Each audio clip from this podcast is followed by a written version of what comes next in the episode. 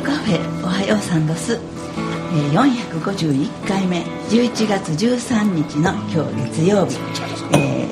ー、ハローラジオカフェも、えー、450回を超えましたけども今日もたくさんのゲストの方をお迎えしてますので楽しく始めていきたいな思います。えー、何しろ急に寒くなってもう堀川通りは真っ黄色にあそうですか。変わりました。一応それももうあっという1週間ぐらいでね緑が多かったのにもういっぺんに変わりました。なんかね今年あの堀川通りに住んでるうちらもそうですけどなんか葉っぱがね少ないな言うてましたんや。すごいなんかこの葉の付きが少ないなって言ってみんななんかこう寂しがってたらその前にいっぺん台風の強風がそれで飛んだっちゃったんですね。それでなんか2回ぐらいのイチョウの葉っぱを掃除するのが楽になったまあ、そういうこともあったりしますけども、まあ、これからねまた黄色い葉っぱがあの下へ落ちて、ね、銀景色になって綺麗な景色になる思いますけど。僕昔ね堀川通りのすぐ近くに学生の時下宿してましてね。あそう秋にねあの落ち葉、まあ、黄色いっぱいあるでしょ。あれが綺麗でねいっぱい持って帰って下宿のね床にバーッと散り散りまめてねなんかロマンチックとかしましたけどね、えー、その思い出があります、堀川の一応は。もう自宅でのきあれですな。部屋にまき散らして、えー、それはよろしいですな。そういうこともまた楽しみですな、えー、のこの頃はねあの真ん中の堀川の真ん中のちょっとみあの通路のところに全部こう散るのでね海外の方があのお寺へ来はった帰りにね、うん、そこでお写真撮って帰ったりねしはりますね。イチョウの黄色さってなんか珍しいんですかね小林さん。どうなのねなんかすごいみんな写真あそこで撮られ結構ねあの細かい綺麗なイチョウが割とありますからね。大きくなくって。そういうのもあるんじゃないですか？まあ、そういう綺麗さをまたね楽しんでそしてもうイチョウの葉っぱが散ったらいよいよ本格的な、まあ、寒さということになりますけども、まあ、元気でやっていきたいと思いますけど明日からなんかちょっと雨降ってその後急にあの12月並みの寒さが来るいうことが境に、まあ、皆さんあった方して過ごしてもらったらいいなと思います、えー、毎週月曜日のこの時間喫茶店のラジオカフェから「ハローラジオカフェおはようさんどす」生放送でお送りさせてもらってます、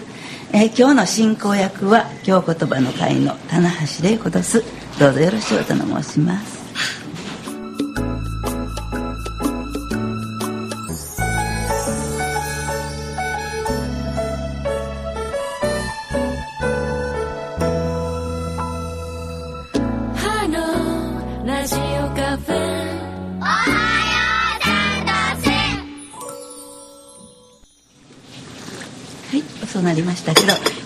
テーブルを囲んでおやす方ご紹介させてもらいます、えー、東大路通りエーデン交差点を上がったとこのタコスのお店をされてますタケリアパチャンガの小林和弘さんです。おはようさんです。ブエノスディアスコメスタン僕いつもここに来る時あの自転車で京都御苑の中を横切ってくるんですけどあの一丁は確かにちょっと黄色くなってましたけどあとまだもみじとかはまだですね。一部ちょっと赤茶くなってましたけどでまあ大体この時期いつも紅葉とかで季節のことを言うんですけど僕は一つ違う面で季節を感じるのは、あの星なんですよ。夜空の星。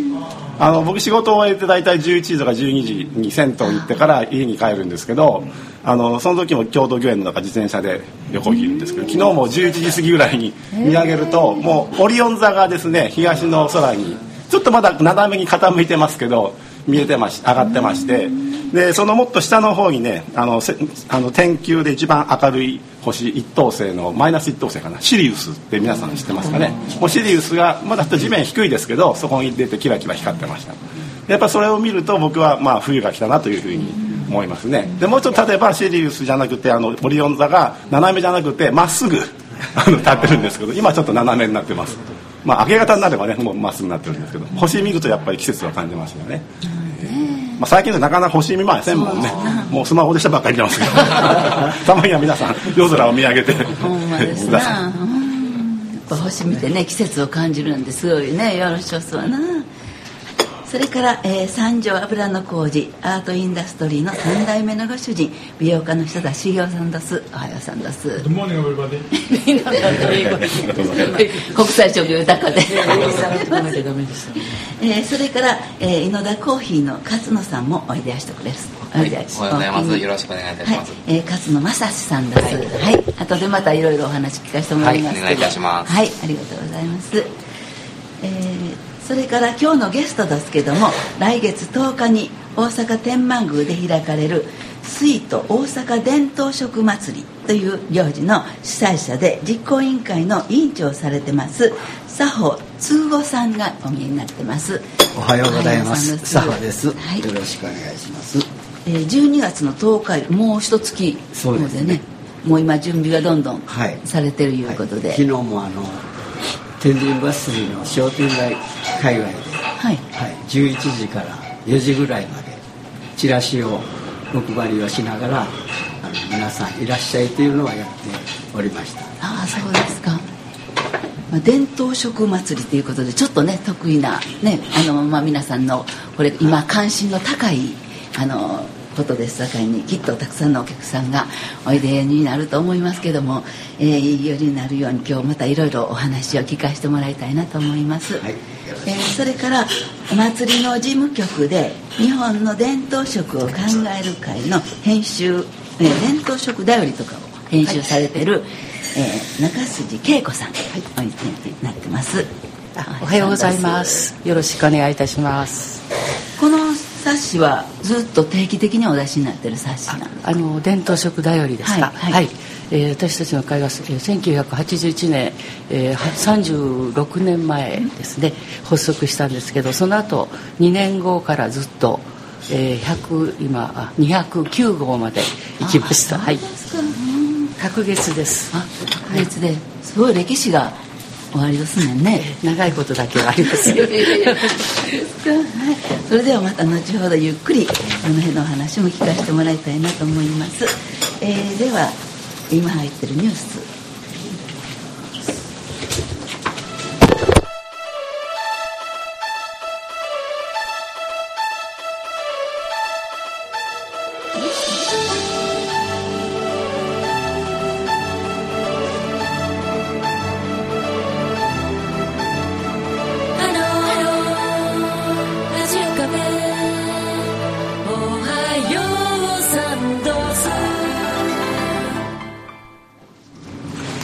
今日は朝は新聞休刊日で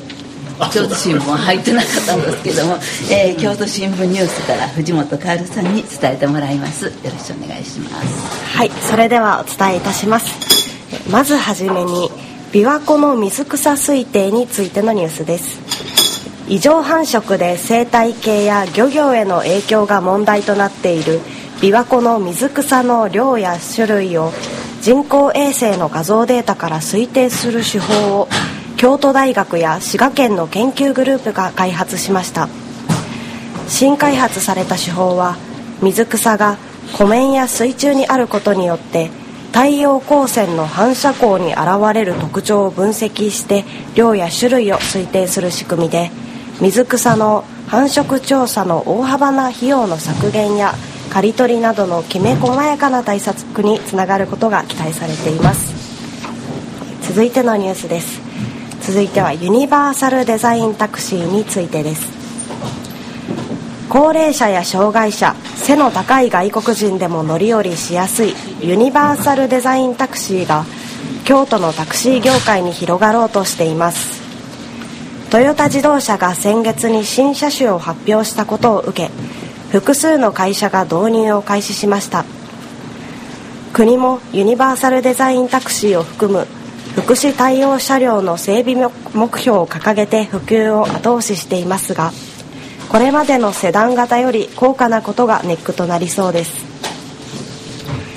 続いて台風による手数料減免についてのニュースです。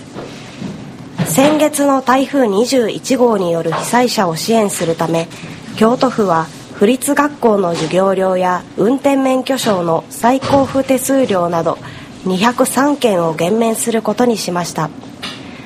減免の対象はパスポート発給や運転免許証の再交付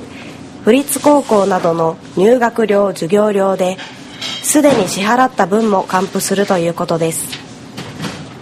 災害を理由に手数料などの支払いを減免するのは2014年8月の京都府北部の豪雨以来です。最後のニュースは昨日朝に起こりました伏見の連続強盗の事件についてです。昨日朝京都市伏見区で通勤途中の女性や散歩中の女性が刃物を持った男に現金を奪われるなどした事件が2件相次ぎ警察が捜査しています。警察によりますと男は2つの事件とも30代ぐらいで身長およそ170センチ。眼鏡をかけ髪は短かったということです。警察は同一犯による強盗事件の可能性が高いとみて捜査しています。以上京都新聞ニュースをお伝えしました。でおきに、えー、まあいろんな怖い事件もね次々起こったりもう先週はいろんなことがあの騒がれてましたけどもどうですかこの近辺で特に気になることとかこの間のじ、えー、いろんな出来事とかでなんか今日お話しいただけるようなことをまず設楽さんこの1週間どうでしたか？振り返ってもらって。今のニュースじゃなくて。今のニュースじゃなくてもですね。私あのその、まあ、ユニバーサルデザインをね、はいはい、してるニュースあはいはい。あのこちらの業界の一種もあのあれと手すりが手すりが手ホ道具があってこう入りに座りにくいですああれをねあれをパカッと開いたりそれからあの椅子の初高がもっと低かったりいろんなあそういうな方面の椅子が展開ですねでもあれ1台ね何十万だから200万ぐらいするんで、あの全部全部できないでしょうけどもだんだんそういうのが広がりつつあるようですね、はい、それからあのケア利用士制度がありましてね。ケア？利用士。はいはい。でそれであの例えばお体の独自の方とか、うん、あの身の独自の方とかそういう方が来られた時にちゃんと対応できるようなあのそんな資格があるんですね。それをまああの10年ほどなんでやりますけど、その中であの各視して誘導してもらったりね。うん方の社長に立ってその体感して体感して何が必要かっていうそういうのはまあ考え出してそういうのブレーストーミングとかもあったんですけどもそういうのはそれとかと出た気になられた方にベッドを入荷がカットするとかそういうあれも毛だらけの大来ことですよね。音をつけてですね。だからそういうのはもう含めてきっちり対応できるようになったそんなことをいろいろと会に出されて問題で、ちょっと広がりつつあるなっていう感じしました。ただしもう努力大変ですのでね、これから需要当然あるわけですから、広がっていくことだと思います。ね、いよいよ日本もね障害を持ってる人たちもあまりそういうことを特殊意識を持たぬとねこう生活の中にこう自然にあのこう対応できるような感じになつつあるんじゃないかないう気は今聞いててねしますけどな。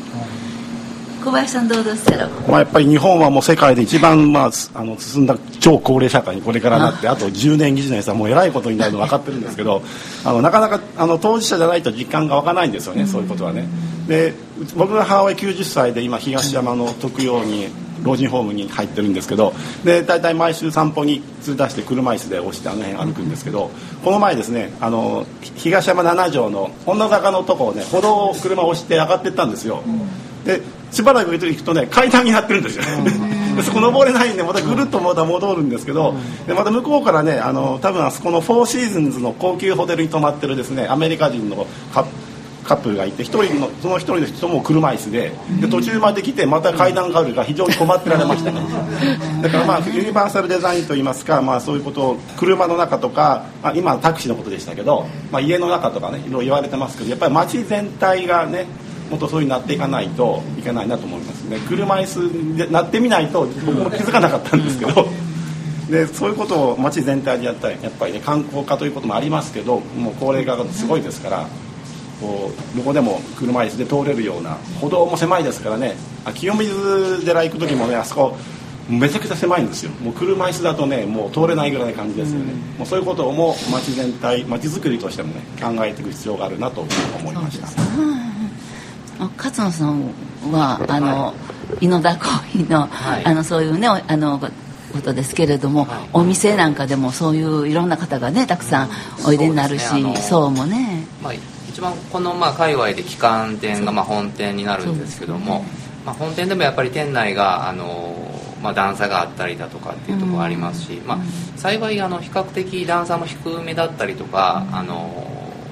まあ、段差だらけなわけでもないんですけどもやっぱり車椅子で来られるお客さんもいらっしゃるところで、まあ、スタッフがあのちょっとお声がけしてちょっとあのお手伝いさせていただいたりっていう場面をよく見かけますね。はい、ま、なかなかあのハードの面を整えてもやっぱりソフトの面もないとあのせっかくハード準備しても行かせられないっていうところあるんで、まあ、みんなのこう気持ちに余裕がないとそういうこともできないのかもしれないですけど、まあ、皆さん今忙しいんでねなんか余裕がないっていうのもなんかちょっと あの致しかゆしなところもあってはい。まあ、これからねそういうことをもっとあの実際にやっぱりこう車椅子をしてみるとか、さっき言わはったようにねこう目を隠してみるとかあの一緒にそういう生活をしてみていろんなことをやっぱり改善していかんとあきまへんな。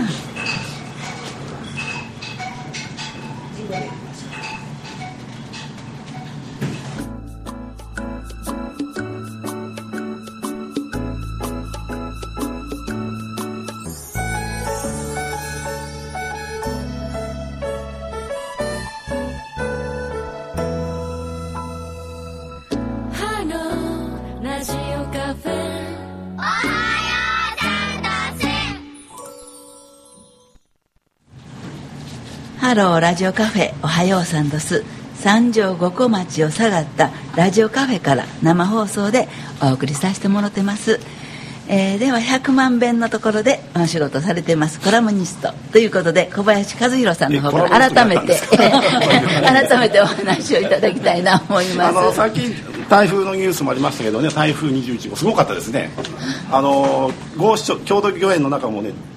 松の大木が10本ぐらい倒れてましたし植物園もね90本ぐらい倒れて閉館しばらくしてたみたいですけど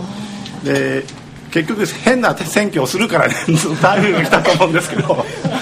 あのまあ選挙話なんかね僕も怒り浸透でなんか一晩中喋っても語り少ないのあるんですけど まあ一つだけちょっとね今日話をさせていただきたいのはあの女性議員が増えないってことですよね一つ。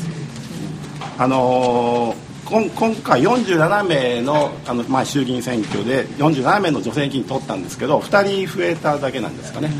でそれも含めてあの日本の男女格差がなかなかねあの改善されないということであの世界経済フォーラムというスイスにあるそういうあの団体がですねあの毎年発表している世界の国の中で男女平等の格差の順位で日本が111位から114位に下がったんですよね。140カ国中です。ほとんどもう B の方に近いんですけど特に政治分野が一番123位でとにかく日本というのは世界的に見ても女性の政治進出が遅れてるという国のひどい国だと思うんだよね。であのなぜかというのはいろいろ理由あるんですけどやっぱりあのあの選挙制度もそうですけれどもあの今回の選挙というか、まあ、小選挙区制ですからやっぱり1人しか通らないとなるとどうしても現職が有利になるし現職ということは大体男の人ですからとにかく、まあ、だあの女性に関しては新人が通りにくいということですよね。でまあ比例代表の部分もあるんですけど本来でしたら比例の部分で小選挙区とは違うようなね個性のある候補者が出て当選すればいいんですけども実態的には比例の方もあの小選挙区で負けた人の敗者復活戦みたいなのに実際成り下がってるわけですからだから大体全員あのあれですねあの順位つけますけど全員1位にして惜敗率で負けた時に惜しく負けた人から投票にしてるという結局敗者の救済策ですよね。それ本来の比例の趣旨から言っておかしいわけですけど、まあ、実際こういうことになってますから女性が増えないと。であのまあ、それでも何人か新しい女性議員がね通ってる。で例えば大阪であの尾辻かな子さんという立憲民主党からですけど皆さん聞いたことないですかね。一時民主党の時代に一瞬だけ参議院議員になんかなったことあるんですけど欠員が出てこの方はあの LGDP を公言されてる人で多分国会議員でそれを公言しているというのは初めてじゃないかと思うんですけどあんまりメディアで注目してねしてることはないですね。でそれ引っ掛けてあの最近新聞で見つけたんですけど11月の7日にアメリカのバージニア州で州議会とか知事の選挙があってそこでトランスジェンダーのまあ、元男性今女性になった方があの共和党の現職を破って当選したと、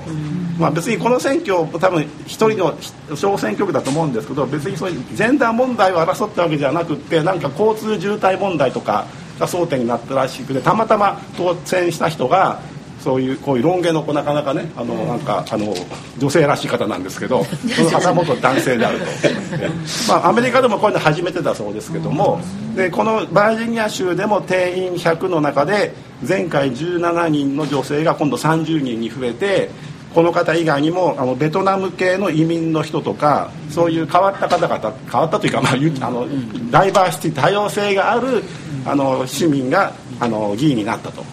で非常に日本の場合は比べてみると情けない状況なんですよね。であのやっぱり一つね前の国会の中でもあの野田聖子とかも含めて女性がもっと議員になるようにということで法案が提出されたんですよね政治分野における男女共同参画を推進する法案というのがあってあの候補選挙の候補者を男女平等男女同数になるようにしましょうという趣旨の法律なんですよね、まあ、義務化がないんで実際に努力しましょうだけなんであのでも実際こういうこういうのをクォーター制というんですけどそういう割り当てですよね。女性の数を増やすためにはやっぱりこういう措置を取らない限りは改善されないんでただ頑張りましょうというだけでは、ね、無理なんで。やっぱ法的に規制かけないといけないんですけどこの法案もああいうごたごたの解散でもう廃案になってしまったわけですよね。で実際あの韓国とか台湾も日本と同じようにもともと女性議員が全然いなかった国なんですが韓国も台湾もこういう法律を作って候補者に候補者が男女平等にするようにしてきてそのそのせいで台湾でも多分3割ぐらいが女性議員ですし韓国も2割ぐらいになって実際韓国も台湾も女性の大統領というか総統というかなってましたよね。やっぱりそういうことをしない限りは日本は全然変わらないという思いますね。えー、で一つあの僕新潟県の出身であの今回の選挙で思ったのは新潟県をもっと見てほしいんですどういうことになったかというとあの新潟県は京都と同じ6つの選挙区があってで前の選挙では6つとも自民党が勝ったんですけどもで今回じゃあ1つだけ民主党が取ったんですけど5対1だったんですけど今回はあの共産党が議員候補者を下ろしまして1つだけ出したんですけど結局自民党と野党統一候補の一騎打ちがあの6選挙区中5選挙区になって、で結果的には 6, 6つの選挙区のうち4つが野党系ですね。まあ、それはあの民主党のその議員が1人も希望の党に行かずに立憲民主党に1人とあとは無所属で出たのでで共産党があの候補者を下ろして一騎打ちになって4つで勝ったんですよね。で負けた2つでも1つは2000票差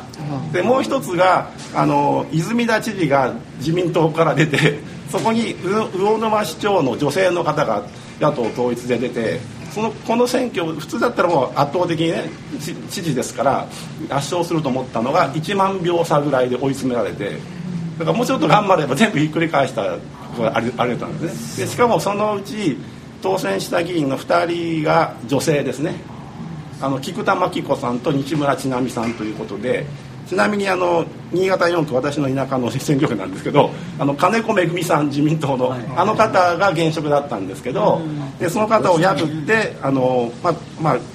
現職ですけどあの菊田真紀子さんが当選したんですけどあの結局新潟県でいうとあの6名の小選挙のうち2人が女性ということですね、うん、で前の参議院選挙でも新潟県は森森優子さんという自由党の方ですけど通ってますし結構意外と新潟県は女性が 女性が強いわけでもないんですけどね。でやろうと思ったらそういうふうに変わるということが一つでもしかしたらあの今回の選挙新潟県だけ見たら要するに政権交代みたいな感じになるわけですね。だからまあひどい選挙でなんかもう嫌だ嫌な感じも強いんですけどもしかしたらやりようによっては全国的にはですねあの首相が変わったりとかもしかしたら政権交代ができたかもしれない選挙だったと。そういうこともってやっぱり絶望せずにねあの見ていく必要があるし女性の進出にとってもそういうことが大事かなと思いました。でもう一点ちょっとあのあの、まあ、金子めぐみさんといろいろ話題になった方なんですけどあの京都3区の,、えっと、あの自民党で通ってあのいわゆる不倫の形で辞めた方ですよね。のののあの奥さんなんですけど、えー、であの金子めぐみさんもねあの、あの一頃あの週刊誌で子供を公用車に連れて乗せてその保育所に送ったということで批判されたんですけど僕はこれ批判すべき話じゃなくてあの保育所というのは議員会館にあるので職場に保育所があるんで。それを住んでる宿舎からこう車に一緒に乗って連れてっただけの話でそれをねあの誰もあんまり擁護しないんですよねあの民進党の蓮舫さんも批判するし あの自民党のあの総務長の高市早苗さんもなんか批判するし本当は擁護すべきですよね女性が子育てしながら議員活動するんであればそれぐらい別にいいわけでやっぱり日本の国会の中ではそういう女性が子供を産んで育てていくことを見守るというような姿勢が全然ない男社会ということですよね。まあ、そういうことも含めて女の議員が増えないということあると思うんですけど実際今の男性議員でも30代40代多いですから実際子育てしてるというかしないといけない世代なんですよね。だから男の議員が逆に逆に 金子めぐみさんと同じように車に乗せててもいいですけどバギーでもいいですけど議員議員会館の保育所にね男の議員が連れてって世話をすると。そういうことをしない限りなかった日本は変わらないということで思いました。で話は前後したんですけどやっぱりもっと日本は変えていって女の人がですね首相になるぐらいにならないといけないというふうに思いました、はい以上です。なるほど。まあ、女の立場からするとええこと言わはるなと思いますけど だいぶ時間かかってますわな。やろうと思えば昔からようねそれは言われてきたんやけど私らの若い頃から若いもう今若ないんですけどな。いまだにあんま変わってへんいうことでちょっと今聞かせてもてショックな気持ち。フランスだって20年前日本と同じようなねあの政治が男ばっかりだったんです、ね、今ね半数以上が女で大臣も半数が女なんです。それは法律でそういうふうにねしてきたわけですね、まあ、頑張ってちょっと日本の国もそういう感じで女性の方にもね光当ててちょっとやっぱりいろんなねものが協議できるようにしてほしいな思いますけどね。はい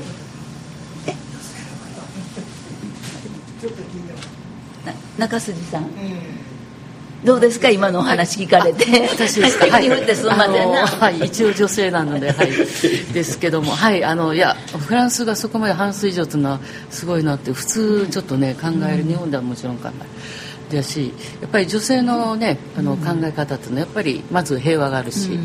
で平和の上に立ってやっぱり子供をね命を産み育てる。その立場からやっぱり政策は全然変わってくると思うんですよね。でだからあのむしろねいやもうそれはぜひぜひですね。まさにその通りなんですよ、はい、形式的に男女平等でこんな増やしていいというだけなくて女性が増えると政治の中身が変わるんですよね。はい、で小林さんそしたらここでちょっと一曲曲の紹介を。はい、はい、えーと、前うちのあのタコス屋で働いていた女性で田中翔さんという方がいてこの方はボサノバ歌手なんですけども、その方があのハワイのウクレレ奏者今津美桜さんという方と一緒にアルバムを最近出されまして「えー、ラウラ」という名前ごめんなさい。えーとね、ラウラですね。というなんかハワイアンとボサノバが混じったようなウクレレとボサノバ歌手のコラボの CD なんですけどそこから1曲お聴きください、えーと、曲名がですね、えー、ポリアフというハワイのハワイ島の神様の歌みたいです。じゃあどうぞ。はい、えー、ポリアフという曲だそうですけど。はい、あの田中志保さんと今津美桜さんのデュオなんですけど、はい、あの今度11月23日にこのお二人のユニットにプラスして、うん、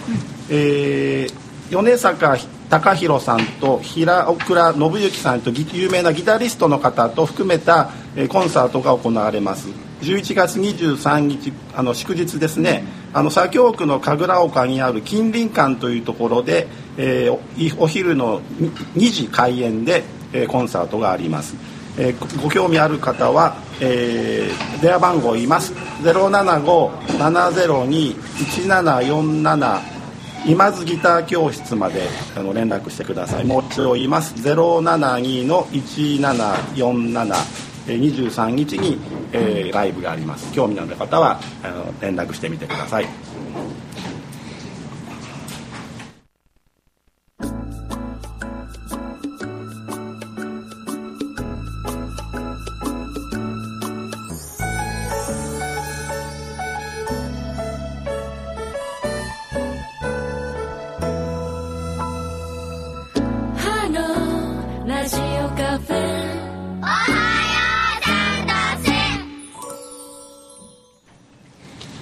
ローラジオカフェおはようさんですカフェから生放送でお送りしてます。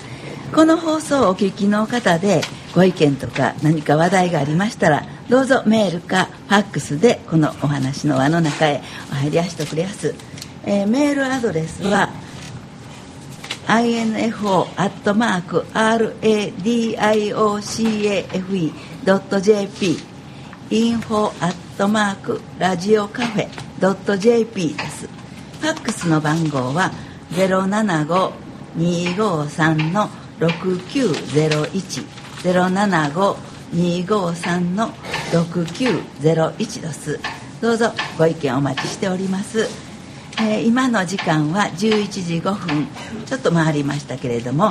えー、ではここから京都の三条まちづくり協議会というところで、えー、事務局事務局をの幹事長をされてる先ほどちょっとご紹介させてもらいましたけど井野田コーヒーのあの勝野正史さんにお話を伺いたいと思います。この今日の、えー、三条まちづくり協議会はラジオカフェもこの協議会の中の一員でやってますので毎年毎月いろんなお話をここでしていただいているということで今日は勝野さんよろしくお願いします、はい、よろしくお願いいたします。はい、え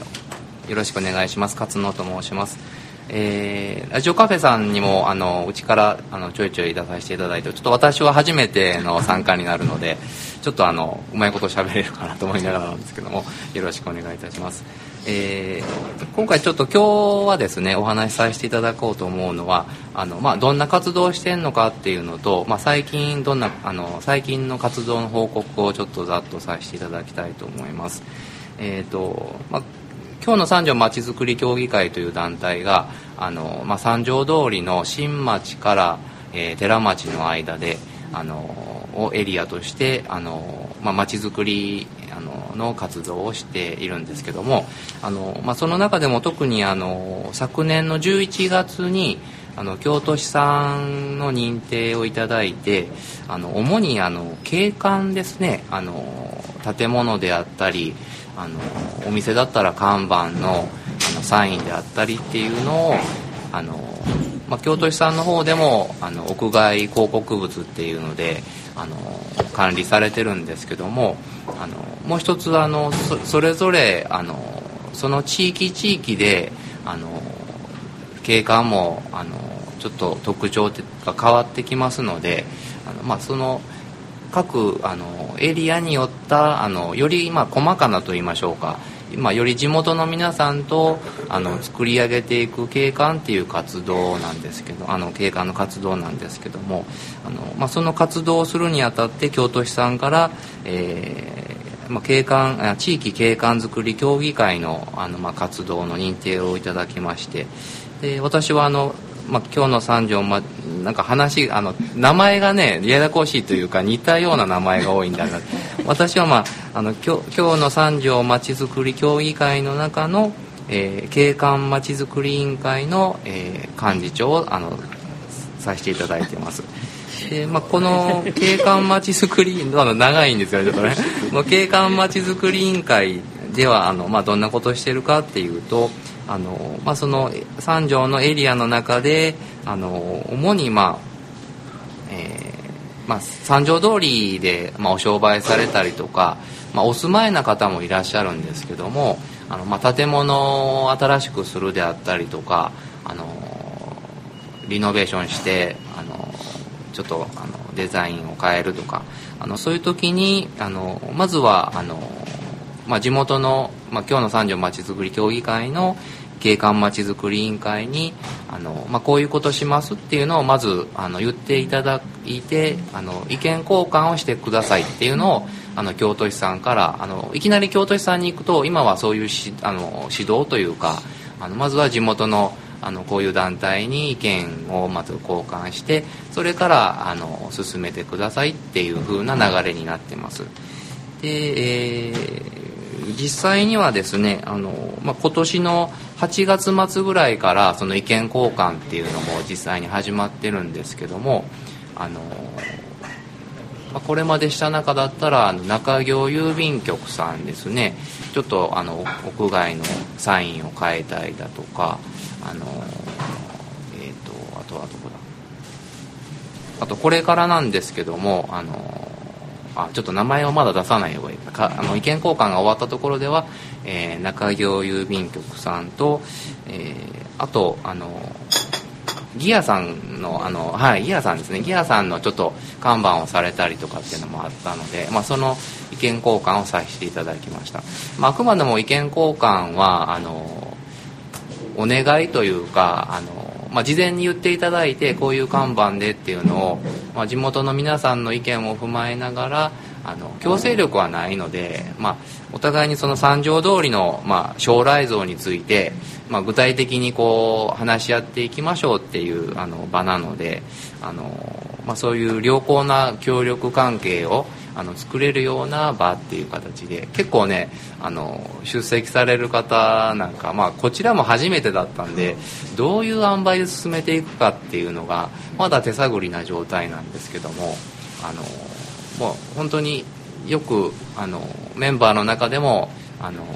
まあ、お互いさんというか、まあ、そういうのを前提に進めないとあの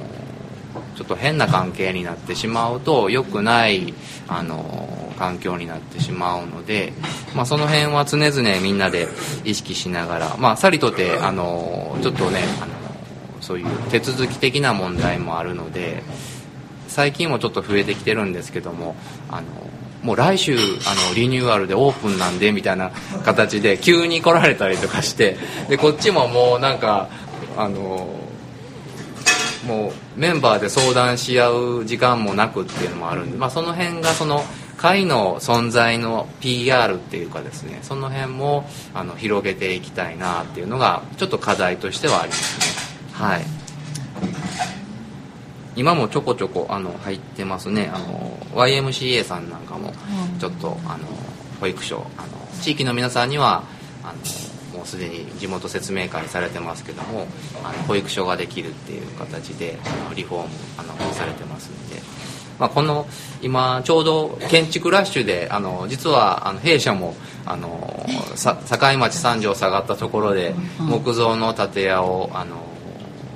かいあの解体して横っちょに新しいのを作ったんですけども、まあ、ずっとねもう10年以上前からやらなあかんなって地震来たらすぐにあかんなみたいな 建物だったんで、まあ、やっとこさあの更新できたんですけども。もうこの田野地区の中もうすごい建築ラッシュなんで、まあ、三条の通り沿いでも、まあ、まだまだ続くんちゃうかなっていうところで、はい、あの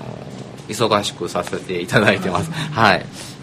まあ、時期的にはそういう時が集中しますもんね。そうですね。おそらく多分その建物の更新の30年40年のサイクルのうまい時期に今 またオリンピックも控えてますんであのその辺りでこううまい具合はまったのかなっていうところですね。なんか久田さんも三条通りにねお住まいのあの美容室ですけども、はい、まあ、三条通りなかなかおしゃれな通りになってますけど、ね、古いお家も多いしねその辺のバランスが大きいですわな。まあ、うちらはあの三条通りを考えよう会というのをね西暦2000年に発足しまして、あの今おっしゃってるように寺町から新町までは、まあ、最初寺町から烏丸までね、はい、すごい大きく変わりましたよね、はい、人通りとか、はい、夜遅くでもたくさんの人が歩いてたり前はそんなことなかったがある時からそうなりましたね。それが烏丸で止まってしまっているのをやっと新町まで広げられて今度うちのあの会は新町から堀川までをなんとかしようというそういう会なんですねで特にあの西野島から堀川の間は私が子供の時はもう一軒残らずお店屋さんやって一つの商店街やったんですけどもどんどん歯抜けになっていって今もいればもないぐらいの歯抜けになりまして、半分以下だと思いますね、お店屋さんはね。でだからちょうどあの京都京都府の縦貫道があの、えーと周知から綾部まででしたっけ、はい、しばらくずっとつながらなくて、全然つながらない。あの感じですねうちらの会話。新町から堀川までの間をつながればあと三条会ずっと行って立命館大学のあの千番あたりまでね、全部つながりますから。だからそこをなんとかしてくださいと京都市にずっと働きはかけてるんですけども、あのまあいろいろな諸問題がありまして、なかなか進んでないというところではありますね。なかなか行政も今お金も人も手不足というところであの、まあ、あのうちの会からもあのなかなか困難したらっていう話をあの持っていくんですけども、あのまあ、検討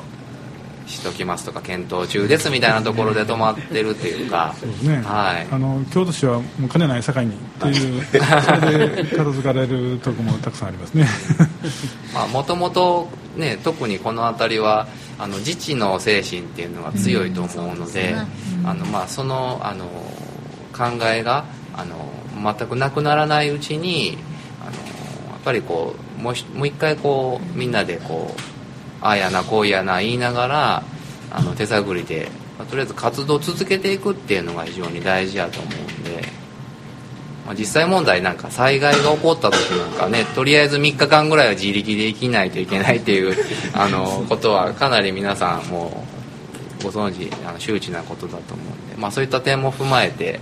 やっぱりそういう自衛消防団とかあのそういった活動もあのこういう活動してるんやっていうのをあのまずは知っていただいてな街づくりって何やろうみたいなことを、まあ、きこう気軽にっていうか意見をこういろいろ言い合えるような場っていうのもうちの場なんでまたあのお隣の団体さんともあのこういろいろお話しできる機会があったら。あのそうですね。あの連帯して、ね、あの行政のアピールにもなるかなと思います今勝野さん言わはった住民自治という観点非常に大事ですよね。あの行政がこれをなんか規制するんじゃなくて自分たちで決めるというのはねあのだからあの今勇気を持ったのはそういういろいろまちづくり競技あちこちありますけど建物とかというのはあると思うんですけどサインまでいろいろそこにねみんな意見交換あんまり聞いたことがないんですけどそういうのは初めてじゃないですか？あのね他にも仁和寺さんであったりとかあの二年坂さんとかあの結構あるんですよ。9つかあの10日今ちょっと増えてきてて次この間はあのポント町さんなんかが電線の地中化して、うん、あのまあ、そういったところであの同じような活動というかされてるとこもあるんですまあ、エリアによってやっぱお店のしあの割合が多い団体とかあのお住まいのあの割合が多い団体とかあるんで、まあ、それぞれあの団体ごとであのちょっと向かう先も違うのかもしれないんですけどもやっぱそういった地元のみんなでやっていくっていう点では同じだと思うんで。看板サインまでそれをあの相談するなかなか量が多いからそうなんですよ。仕事量が増えます、ね、本当にあの今今特にそのうちの新町から寺ああの、まあ、実際景観に関しては烏丸から寺町の間だけなんですけどもあの結構ねテナントさんの入れ替えも多かったりするんで、あのなかなか今宿泊しながら、はいでもね、まあ、急に入ってきたテナントの方がね勝手にやらはるのと違って、ねうん、やっぱそういうこう基本になるとこがね、はい、その地元の人らで作って、やっぱ活動してはるいうことはすごく大事なことですね、ね。はい、頑張っていただきたいなと思いますけども、はい、いい街づくりをぜひよろしくお願いします。はい、ありがとうございます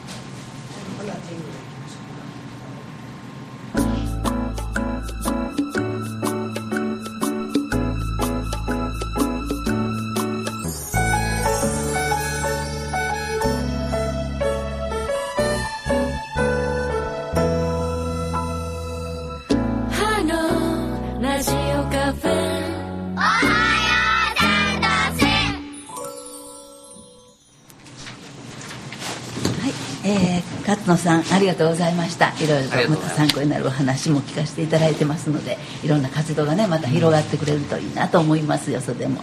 はい、えー、では、えー、ゲストコーナーということで今月、えー、来月の10日に大阪の天満宮で開かれる水都大阪伝統食祭り。まあ、その主催者で実行委員会の委員長をされてはる佐保、えー、つぐさんつぐおさん。はいごめんなさい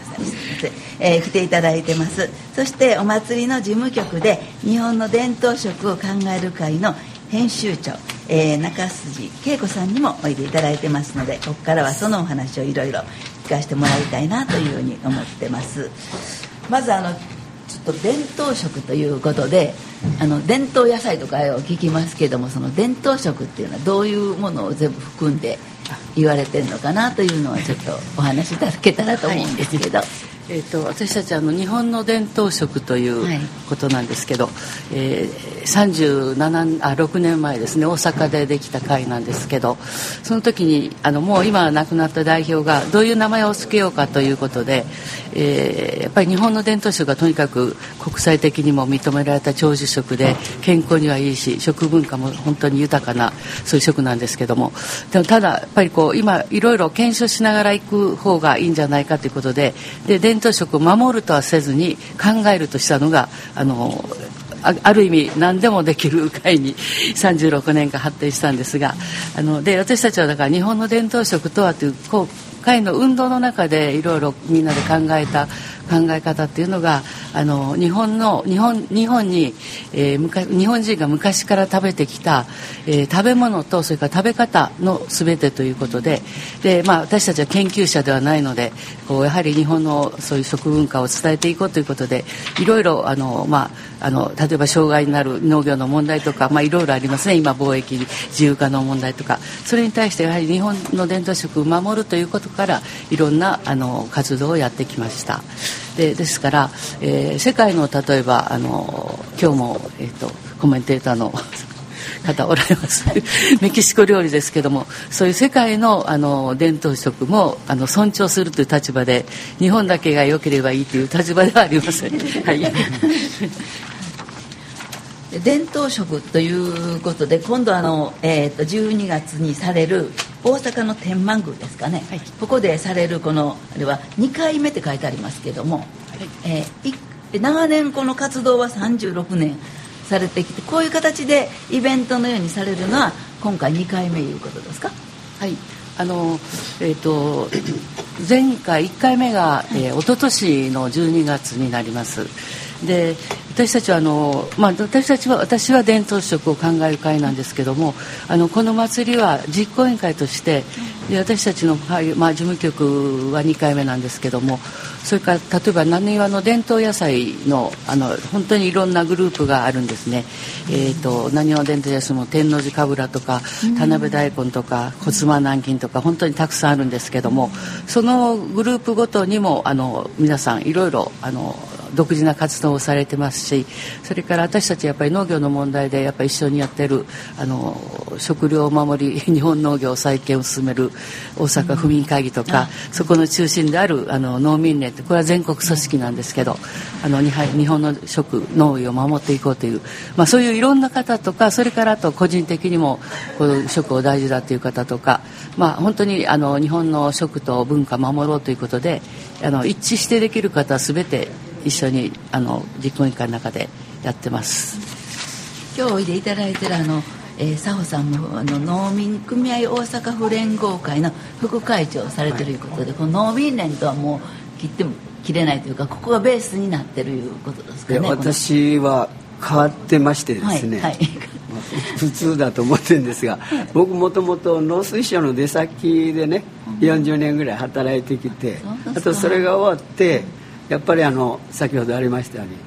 あの大阪からこの食と脳を守る運動をやっぱり大事にしていかなきゃ広げないかいかんっていうことで、えまあ、そういう関わりもあって以前から付き合いのあった農民組合のあの運動に関わってる。で僕はあの特に今年ね先ほどほら街路樹の葉っぱが早く切っていやできるのが少なかったとかありましたけれども僕はやっぱり今年ねこの大阪でも2回中心が通ったということではないんですけど台風が来ましてね。すごい被害をやっぱ大阪府下でも受けてるだから野菜農家であれば畑が水浸しになって収穫直前の葉物野菜とかが全部チャラになったとか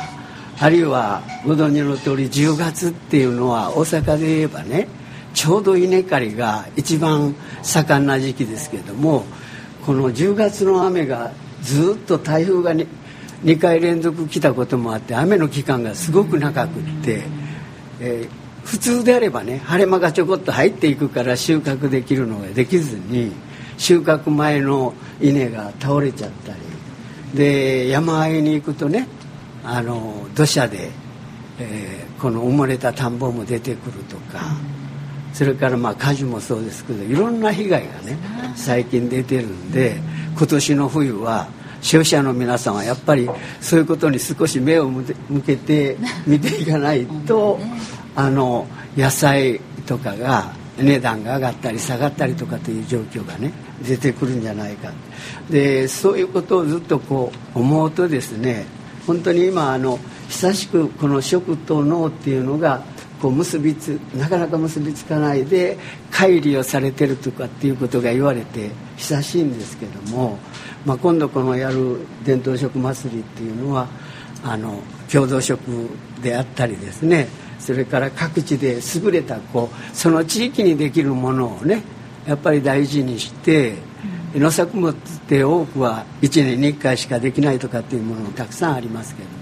食べ方の工夫をするとかですね保存をしていったものを食べていくだとかいろんなありますけどもやっぱりほんまもんでねで味わいながらこれを支えたこのやはり日本の食料農業っていうのをね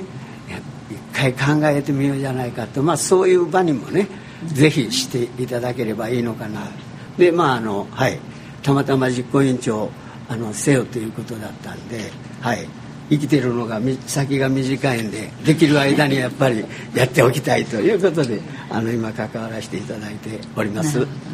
まあ、第一線でやってはったら特にねいろんなその行政やらの関係と、はい、やっぱ地元の作ってる直接の生産してる人との関係とかもね、はい、いろんなもんよう見えてはると思いましたからね、はい、思いはそういうことがいっぱいあると思いますけどもね、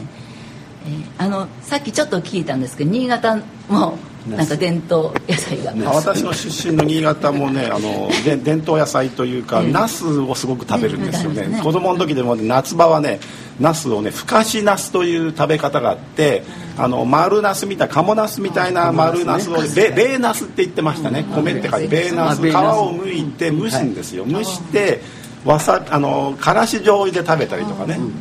そういう変わった食べ方ありますし小さいナスね従前ナスというのかな。それをね漬物用とかだから大きさと形も違うし食べ方も違うナスがいっぱいあるんですよね。多分大阪もそういうのあるし京都もそうだしやっぱり全国に独特の野菜があって独特の食べ物文化があったんですよね。でもだんだんそういうの消えてますよねまあ、そういう意味でこの会であの伝統食の中でこういうものを大事にとか言わはるようなことがあったらここで紹介いろいろしてもらえたら聞いてはる皆さんも、うん、ちょっと意識がね変わるんちゃうかなと思うんですけどね。特に今回あのこのイベントで出さはるのは大阪のまずその伝統的な野菜と食品ですか、はい、それは基本どんなものを、そうですね、はいあのやはり大阪天満宮はもともと本当にあの天下の台所と言われたそういうあの物流と食文化の、ね、発信地だったんですけど。で、まあ、そういうところでやるというこちらも大変緊張しまして 変なものは出せないなということで。でまずまず本間もんはこれあのできる限りもう無添加そういう添加物使わず。でやはり日本の農業大事だから国産でということで。一つあの単純単純ですけど大事な基本があるんですね。でやはりでも大阪なので大阪の浪速の伝統野菜は先ほどちょっと言いましたけどちょうどやっぱり旬のもので天王寺かぶらとか田辺大根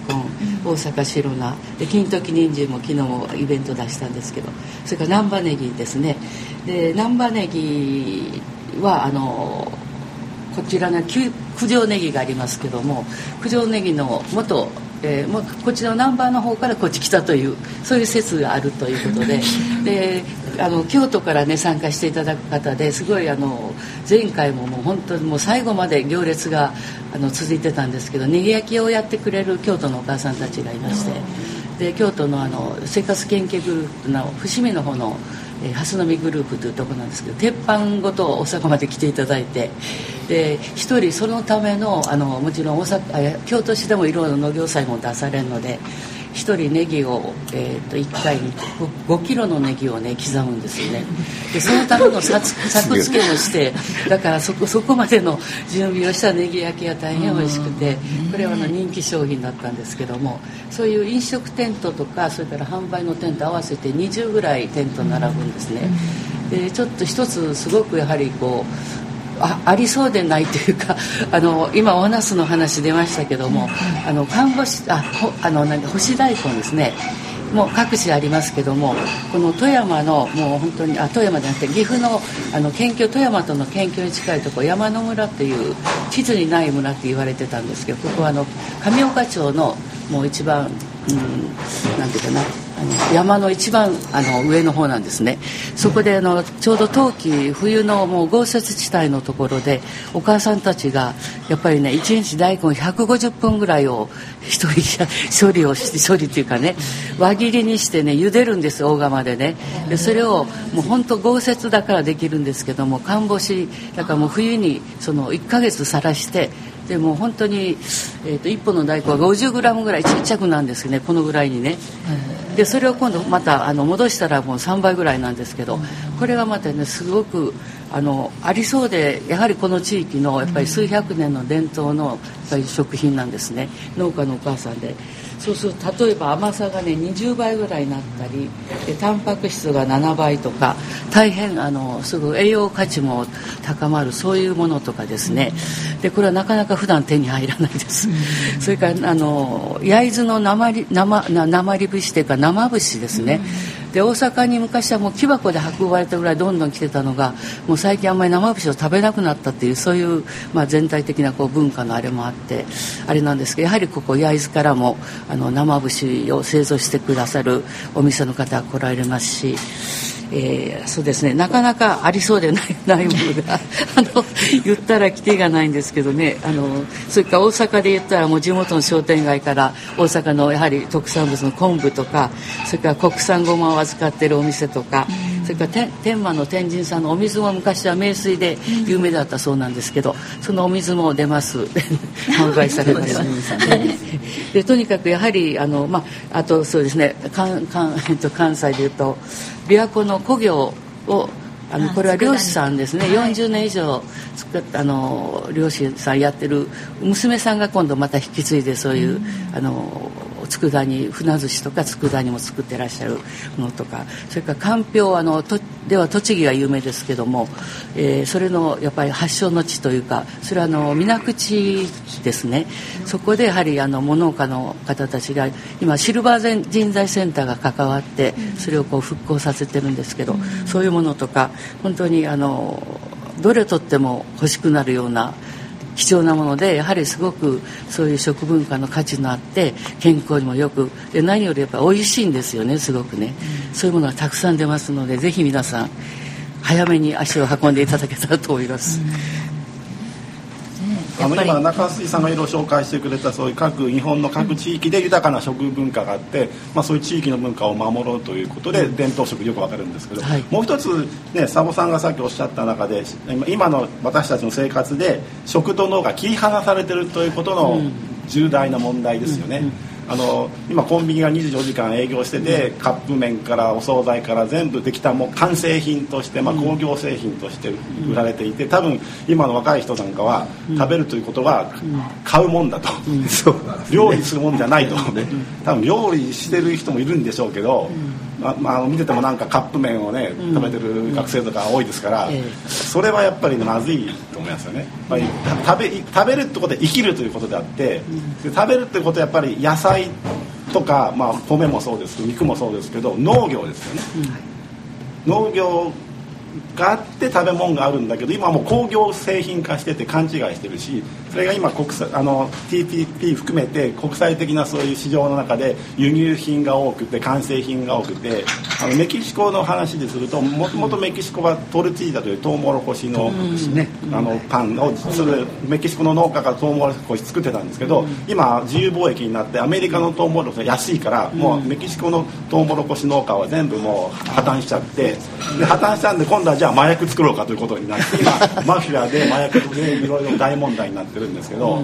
だからそういうアメリカ的な食生活が世界中をね席巻しててそれじゃなくてやっぱりあのその土地土地のねそういう農業と食生活を守るということがやっぱり豊かな文化になるし健康になると思うんですけど、まあ、そういうちょっと大冗談の話です。そういうところも含めて伝統食というのはなんか考えるきっかけになりますよね。そうですね、さっきお米の話でしたね、あの僕今退職をしてからねあの農民組合に関わって今あの大阪市内の小学校で、まあ、僕は驚いたんですけど5年生にならないとお米の話がこう出てこないというね教科書そうなってるんですけど大体5年生がね。だからまああの学校によりますけれども学校庭の中であのすぐ近くの小学校で言えば花壇を2つぐらいね潰してそこにブルーシートを敷き込んで田んぼで米作りをやるだとかね。で大阪市内っていうのはもうご存知だと思うけど大方の小学校が通学路に田んぼや畑っていうのがないからコンクリートだけでこう見ていってるからあるのあるとすれば公園ぐらい。ですよね。ですから僕はやっぱりそこの小学生たちからあの学校から頼まれたらあのいくつもの学校に行って一緒にあの田んぼ土土起こしから田植えから稲刈りからですね。あとはやるところは最後はわら大工まであのやってるんですけど子どもたちの感性っていうのは本当は優れてますよね。ですからあの一番端的に現れるのはあれですね。あの自分たちが作ったお米を雑穀をして生命までしてそれで家庭科の勉強とあの一緒になって大抵学校で食べる、でそうするとすごくみんな美味しいんだと。で世間から見るとねなんで大阪市内の学校の畑で田んぼで作った米が美味しいなという見方されるかもわからない。子供たちは違いますね。で作ったの僕もあの一緒に食べることあるんですけど本当に美味しい。でそうすると子供の感想を見るとねもういっぱいですけどもやっぱり食べるのねあの収穫が少なかったからねあのおにぎりが小さかったとかねあの、うん、でもうもう一個食べたかったとかねそれから感想文ではこんなにお米が美味しかったらね僕はあのお母さんはあのほとんどが朝パンなんだけどご飯を1週間に1回ぐらい増やしてくれとかあの言いましたとかね。そんな感想が出てくるのともう一つはねやっぱりあの作ることの大変さ。で虫がついたり病気が来たりっていうようなことまでね観察をしてそしてやっぱりお米を作るとかっていうのは大変なあの作業なんだっていうことをね感想文かなり書いておられる。だからそういう意味では子どもたちにやっぱりねできるだけ現場に触れながら実際に食べて体験だとかっていうのもねこれからその食の問題で言えば大事かな。だからこの祭りでもお子さん連れでぜひいらしていただいてね。で本物の味っていうのでねこうやっぱりああ美味しかったというねうちでも作ってもらわれへんかなっていうぐらいになっていくとまたいいのかなと。まあそんな思いしてます勝野さんなんかその食についてどうです？そうですね。あの、まあ、うちも飲食あの会社ではあの飲食でねあの野菜がやっぱり あの値上がりしたりするとあのあまたあのなかなか厳しいあの経営になるなみたいな話は出るんですけどもあのまあ、今ねちょっとそうやってあの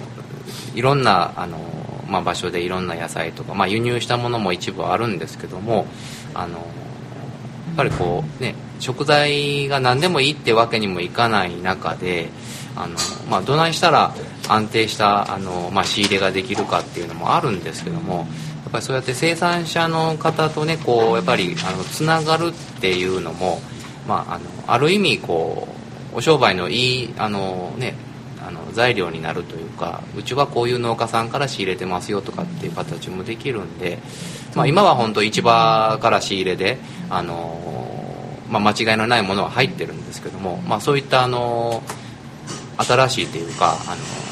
生産者の方とあの、まあ、ダイレクトにつながるっていう取り組みが、まあ、今後こう何か新しい、ね、あの企画がある時とかやってみたら面白いかなとは思うんですけどね。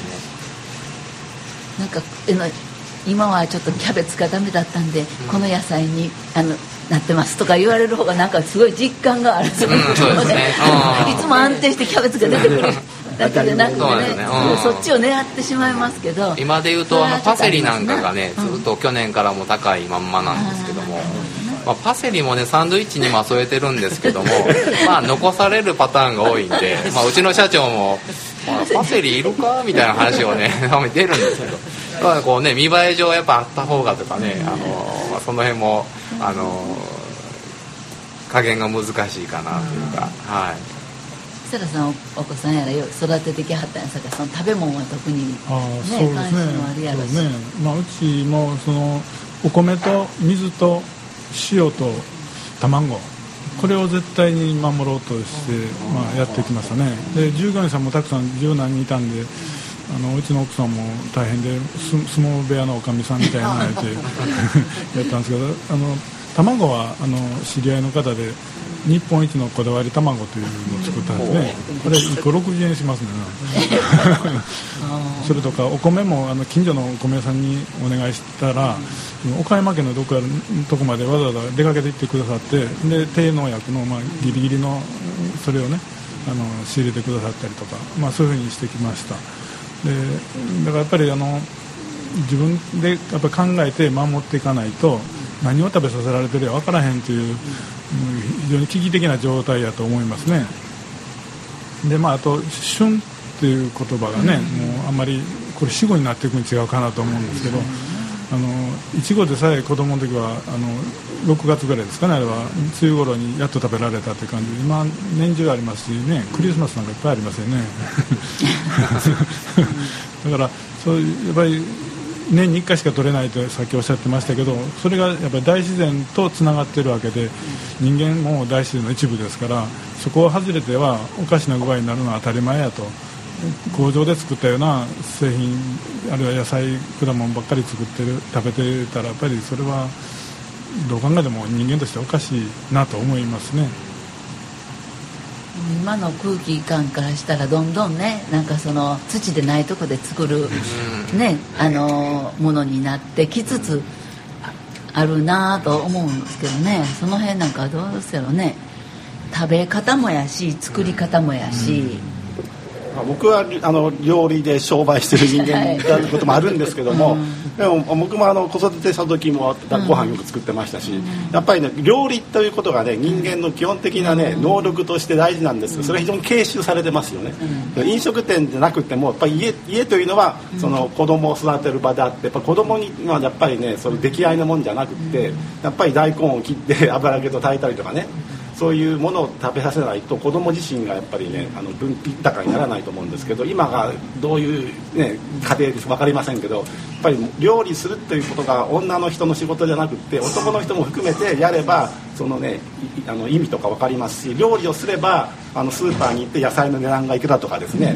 敏感になるんですよね。そうじゃなかったら単に料理はなんか外食店に行ってお金を払って食べるものだ。そうじゃなくってスーパーに行って今何がね新鮮だとかこれが安いとかですねお魚もそうですけど、まあ、それ料理をすることによってそういう買い物もするしで自分の頭で何何を作ろうかとかですねそういうふうになってくるんでもっと料理を男の子にも学校にするように。多分あの今食育食育基本法という法律が前にできてますから一応建前としてはできてるんだけども実際なかなかそこまでねあのみんなが料理をして食育を考えるようになってないと思いますけどももっとやっぱり食べるってことを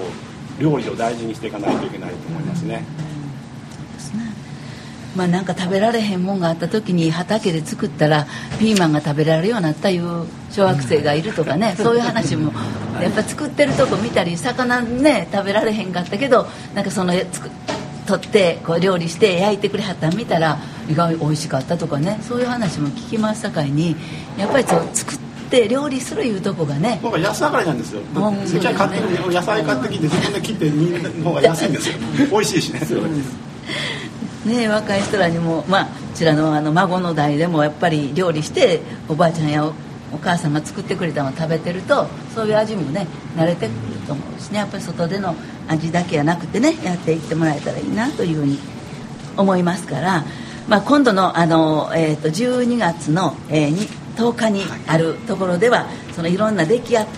その地方からのもんも含めて東北のもんとか中部東海のもんとかねそういうのもいろいろ伝統食の代表的なもんがいっぱい出るいうことで境に。ぜひあのお子様連れで行っていただきたいですな。なんかはい、あのぜひお子様あ七五三ちょうど境内でやってあの前回もあのフライト来た方がすごくいいものやってるって感激していただいたこともあるので、はい、ぜひ皆さんはい、はい、おいでじゃあそれを楽しみにぜひお出かけください、えー、終わりの時間になりました。今日おいでいただいた今ゲストの方は、えー、大阪伝統食、えー、水筒で大阪伝統食祭りのご案内していただきました佐保通夫さんと事務局の中筋恵子さんでした。おおきに。ありがとうございます、えー、それから、えー、今日のコメンテーターはと、えー、東大路通りの英伝のところにあるタコスのお店の竹リアパチャンガの小林和弘さん。そして、えー、久田アートインダストリーの久田茂雄さん。でゲストに来ていただいた井野田コーヒーの勝野さん。ありがとうございました。ありがとうございました。ほなあの今日はここまでで終わらせてもらいたいと思います。今日の進行役は今日言葉の会の棚橋玲子でした